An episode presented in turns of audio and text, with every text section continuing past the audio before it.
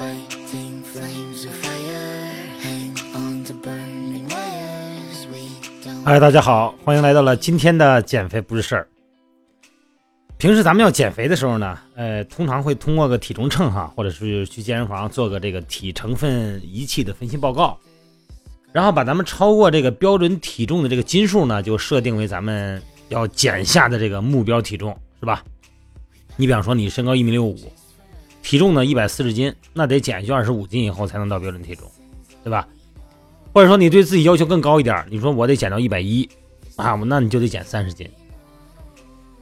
但是这个目标是定下来了，你做着做着呀，经常就没有动力了，很容易半途而废。那怎么才能把目标做成呢？跟咱们交流交流啊，两种思维，呃，适不适合你呢？不一定，咱们就先听听啊。首先第一呀，就是在你开始的时候，哎，开始我说运动减肥，我不是说节食啊，我就说运动减肥。在开始运动的时候呢，你先把这个关注点呢放到已经减下来的斤数上。你一开始练个十天八天的，肯定有效果嘛。哎，你先放到减下来的斤数上，并且呢占的比例比较小的那部分，哎，这样会更有动力啊。怎么回事呢？呃，研究员呢在这个健身房做过一个实验，他给这个来健身的人呢发一个空白的卡片打卡，因为很多人都是这样，练着练着就不愿意去了哈，老偷懒不愿意去了。而且呢，告诉他们，你来一次，这店里头啊就给你记一次，记满三十次，这一个月三十天嘛，记满三十次，哎，就赠送你一个运动手表。那么结果呢，就是一开始啊，啊记了一两周的人，以后更愿意来，因为在这个任务的最开始呢，这个注意力。注意那个小数字的人更容易行动。你比方说，你减肥的时候也会有这样的体验啊。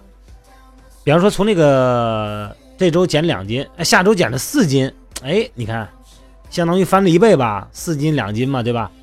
就让人感觉啊，效率特别高。但是如果说你减六斤，啊，从六斤减到八斤的时候，实际上也增加了两斤，但是你感觉好像啊，就完成了任务的四分之一，你就没有这么欣喜感。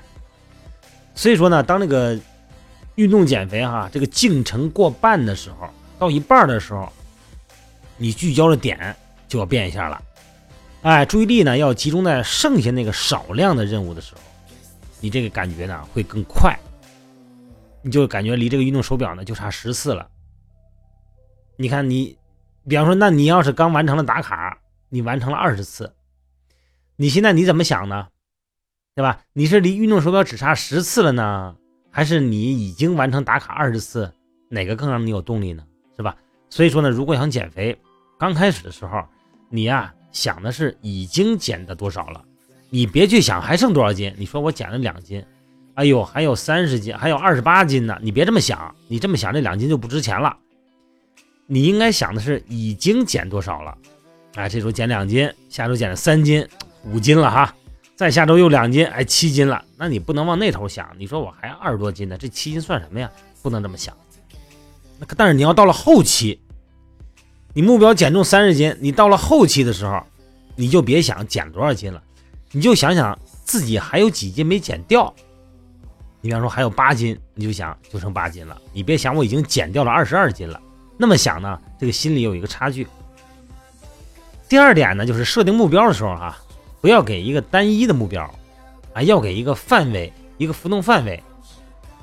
你看这个健身俱乐部里边哈，呃，咱说帮着十个人，啊，帮着人进行十周的减肥哈。参加的人呢分成两组，一组呢叫固定组，每周减三斤；另外一组呢是浮动组，每周呢减二到四斤。那么十周以后，从减重的效果上来说呢，两组都差不多啊，这肯定差不多，一样训练嘛。但是愿意继续往下减的人数上来说，这个浮动组组里边呢，有近八成的人愿意继续往下减，就是说继续受这个罪。但是固定目标的这个组的人，只有一半愿意留下来。那这背后的原理是什么呢？因为啊，咱们人啊，让你这个实现目标的重要因素有两个，一个是什么？一个是挑战性，一个是什么？一个是可实现性。有挑战。才能让人有干劲儿。但前提是呢，这个挑战呢是可以实现的，是吧？你说你你要是能够着那个高度，我给你一百块钱；你说你要能够着那个月亮上，我搁一一个亿，你够得着拿下来，那他就不去了。面对单一的目标呢，人会选择一个相对容易完成的，而且呢还有点挑战性的难度的这个数字，哎，或者是一个选一个折中。那浮动目标呢，有两个因素都有了，所以说呢，目标呢更容易实现。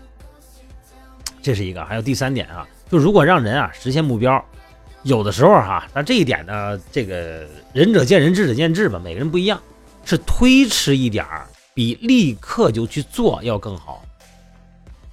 你比方说减肥，按说来说，咱们说从现在开始，从我做起，从现在做起，对吧？但是不同心理机制的人他不一样，所以这个话题呢，咱别较真儿啊。对于有的人来说，哈，呃，未来和现在呢，意义不一样。一想到马上要做这个事儿，哈，人就会有一点恐惧，哈，就比较具体了。但如果呢，很久以后再做的事情呢，大家就会想得很抽象。比方说你，咱说组织，咱们说去做个义工去啊，给这个刷个马路什么的哈。哎，你给他们两个选择，一个选择呢是，就这礼拜六就去，就是眼巴前就去；还有一个选择呢是。半年以后的某一个周末再去，那么他们的反应呢就会不一样。如果你要说呢，那这个明后天就去，他就会想，哎呦，自己看球赛呢，还得逛街呢啊，还得干嘛约会呢什么的，时间给占用了，很很可能很多人就不去了。但是如果你要说半年以后再去呢，他们就不会想自己愿意或者不愿意，因为那个时候很多具体事儿都想不到，而是应不应该去，因为他没有很多事骚扰他了嘛。他未来的很多事他哪知道啊？他就会想，我该去还是不该去呢？哎，当然他们会觉得该去了哈，做点慈善嘛，还是好事儿，他就更愿意答应你的请求。所以说，行为科学家把这种方式叫什么？叫未来绑定。哎，当你想劝说劝说一个人做一个改变的时候哈，你不见得非得让他马上就改，而是把改的时间推迟一点。当然，这个改变得是好事儿哈，不能说是坏事儿，哎，是符合他们价值观和利益的。所以说呢，如果啊，你确定让某一个人，或者说你自己做一件事儿，啊，遭到自己或别人拒绝的时候呢，咱们可以换一种方式，哎，来答应在未来的某个时间做出改变。那这个时候呢，对于某些人来说，成功率会更高。减肥呢，同样适用。但你说这个适不适合你自己呢？哎，这个正好人说了，说这个不用着急减哈，过两年再说。我可没这么说，我可不是那个意思啊，你别冤枉我啊。好了，今天的话就到这儿了哈。还是那句话，仁者见仁，智者见智。每个人有不同的心理机制和经历，有什么个别的话题呢？咱们可以私聊哈。微信平台号是汉语拼音的全拼，锻炼减肥吧。我的微信号呢也是我的手机号，幺三六零幺三五二九幺零咱们有的事儿呢咱们具体的个体情况咱们可以个体分析好吗？今天呢咱们就到这儿了啊。